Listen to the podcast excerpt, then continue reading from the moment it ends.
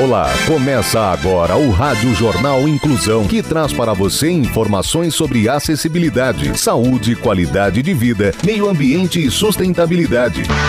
O objetivo é estimular a inclusão social e digital, divulgando matérias atualizadas sobre produtos e serviços que contribuem para a vida de pessoas com deficiência, mobilidade reduzida e da terceira idade. Jornal Inclusão.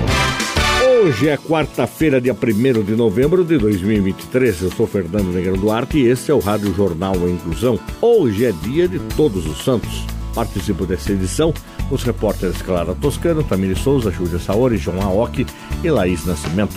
Vamos para os destaques de hoje. Jornal. Jornal. Inclusão Brasil. Zoológico de Sorocaba completa 55 anos e animais ganham bolos e presentes para comemorar. Adolescente que venceu o câncer celebra a última quimioterapia com um passeio de limusine, buzinaço e uma festa especial. Cultura. Cultura. Domus Tiberiana. Primeiro palácio romano reabre após 50 anos. Detalhes com Clara Toscano. Desde 21 de setembro, os visitantes que chegam em Roma podem conferir de perto a Domus Tiberiana, o primeiro palácio imperial romano que foi reaberto ao público após cerca de 50 anos fechado. Situado na encosta do Monte Palatino, com vistas para o Fórum Romano, o local estava inacessível desde a década de 1970 devido a problemas estruturais em tempos recentes, passou por renovações e por um processo de musealização para retornar à cena cultural da cidade. Construído no século I depois de Cristo, o palácio abrange bairros residenciais, áreas ajardinadas, locais de culto, salas de proteção ao imperador e um bairro de serviços voltado ao Fórum Romano. Com a reabertura, os visitantes podem andar pelos antigos caminhos usados pelo imperador e pela corte, bem como checar uma mostra com centenas de artefatos que foram encontrados durante escavações recentes, como estátuas, decorações, moedas e objetos em metal e vidro. Considerado o primeiro verdadeiro palácio imperial, o local sofreu ampliações e remodelações ao longo do tempo. De acordo com a diretoria do Parque Ecológico del Colosso, as mais importantes foram nos tempos dos imperadores. Considerado o primeiro verdadeiro palácio imperial, o local sofreu ampliações e remodelações ao longo do tempo. As mais importantes foram nos tempos dos imperadores Dominiciano e Adriano, até atingir uma extensão de 4 hectares. Para percorrer o local, é necessário desembolsar 16 euros, em que o ticket dá direito de adentrar o Coliseu, o Fórum Romano e o Monte Palatino. História de superação. Adolescente que venceu câncer celebra a última quimioterapia com passeio de limusine, buzinaço e festa especial. Quem conta é a repórter Tamiri Souza. Da entrada de um pesqueiro de Jarinu, já era possível ouvir as buzinas de uma fileira de carros e os fogos de artifício anunciando a chegada da convidada especial Ingrid Cardoso de Lima, de 12 anos. Em uma limusine, um adesivo especial explicava a razão da festa. A adolescente havia feito sua última sessão de quimioterapia após vencer o câncer. Enfeitado com flores e fotos de Ingrid, com a equipe do hospital que a acompanhou durante o tratamento, eles celebraram um novo começo com a vitória da adolescente que ainda em 2022 descobriu um osteosarcoma no fêmur, que acabou evoluindo para os pulmões. A surpresa para Ingrid viralizou nas redes sociais. Uma das tias da jovem, Daniele Maiara, publicou uma homenagem para a sobrinha e classificou a vitória dela como um símbolo de renascimento e esperança. Com o fim do tratamento, Ingrid agora terá uma vida normal e precisará retornar ao hospital apenas para exames periódicos. Para Camila, a história da filha pode servir de inspiração para outras famílias. Abre aspas. Que ela ajude muitas pessoas que estão passando pela mesma situação. Fecha aspas, ela finaliza. Educação. Família do interior de São Paulo faz teste de QI e descobre que todos são superdotados. Repórter Júlia Saori. A família Rebelo é composta pelo pai, mãe e seus dois filhos adolescentes. Todos eles passaram pelo teste da Mensa uma organização que identifica indivíduos superdotados, que constatou que são mais inteligentes do que 99% das pessoas da mesma faixa etária. Tudo começou quando o professor universitário Marcos Paulo Ferreira Rebelo decidiu realizar o teste da mensa quando tinha cerca de 20 anos. Impressionado com os resultados, ele incentivou Ivana Rebelo, que era sua namorada na época, a fazer o teste também. Anos depois, já casados, eles tiveram dois filhos e decidiram submetê-los ao teste. Os resultados confirmaram que todos possuem habilidades intelectuais acima da média. Desde muito cedo, os pais perceberam a inteligência precoce de seus filhos. Anita Rebelo, a filha mais nova, começou a falar frases completas e a conjugar verbos com um ano de idade. Já Tiago Rebelo, o filho mais novo, aos quatro anos, já realizava cálculos mais avançados mentalmente.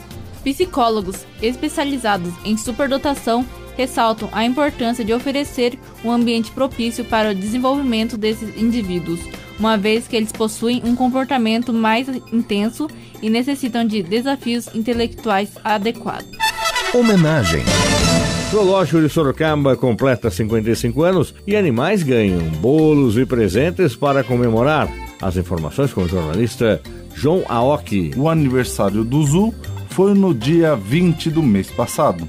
Lhamas, avestruzes, antas, macacos barrigudos, veados, catingueiros, tucano, tigre de bengala, macaco-aranha de testa branca e hipopótamos receberam os mimos e participaram da festa que ocorreu nos recintos de cada espécie. O canto de parabéns ganhou força com os grupos de crianças vindas de várias escolas municipais de Sorocaba e Capão Bonito, que participaram das celebrações. Os estudantes puderam conhecer um pouco da história de cada espécie e ver de perto os presentes dados aos animais. Conforme a equipe técnica do zoológico, os bolos, presentes e surpresas são chamados de enriquecimento ambiental, pois os alimentos e objetos preparados levam em conta a dieta de cada espécie e ajudam a estimular os instintos naturais dos animais e promover o seu bem-estar. A maneira de preparar os alimentos ou objetos também é pensada pelos profissionais para aguçar a curiosidade dos animais. O estímulo de buscar os alimentos é uma espécie de desafio, importante também para o animal, descreveu a bióloga do zoo de Sorocaba, Peônia Pereira. Educação.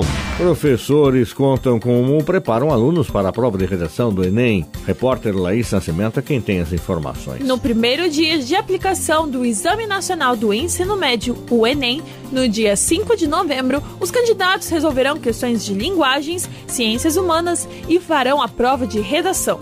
A redação é a única parte discursiva do exame e não zerar essa prova é requisito para participar de processos seletivos para vagas no ensino superior. Eu costumo dizer que o Enem é o pagamento, como se fosse a prestação de contas do discente com seus responsáveis e com a escola, de tudo que estudou tanto no ensino fundamental quanto no médio. Define o professor de língua portuguesa do Centro Educacional de Tempo Integral Gilberto Mestrinho. A professora de língua portuguesa e redação, Bruna Ribeiro, concorda com a fala do professor. Estamos sempre tranquilizando muitos estudantes. Na verdade, eles vão consolidar nessa prova tudo que sabem. Não é nada novo que possa causar medo ou travá-los. Eles são muito capazes de realizar essa prova e passar por essa etapa da vida estudantil. A estratégia da professora é aumentar a prática nessa reta final. Para se preparar para a prova, a professora recomenda treino constante. Sobre os temas cobrados na prova, a professora diz que eles buscam que os estudantes sejam capazes de refletir sobre a realidade do país e questões da atualidade. Jornal Inclusão Brasil. O Rádio Jornal Inclusão de hoje termina aqui. Você também pode escutar o Rádio Jornal Inclusão em formato de podcast no Spotify. Se quiser entrar em contato com a gente, envie e-mail para radioniso.br, repetindo radioniso.br ou pelo nosso WhatsApp, número é 15 99724 3329, repetindo 15 99724 3329. Obrigado pela audiência até o próximo programa. Termina aqui o Rádio Jornal Inclusão, um projeto de extensão universitária da Agência de Comunicação da Universidade de Sorocaba. Jornalista responsável e apresentação, professor Fernando Negrão Duarte. Reportagens, Agência de Comunicação da Universidade de Sorocaba. Gravado no Laboratório de Comunicação da Universidade de Sorocaba, com edição de Douglas Vale e coordenação técnica de Luiz Rodrigues. Até a próxima edição.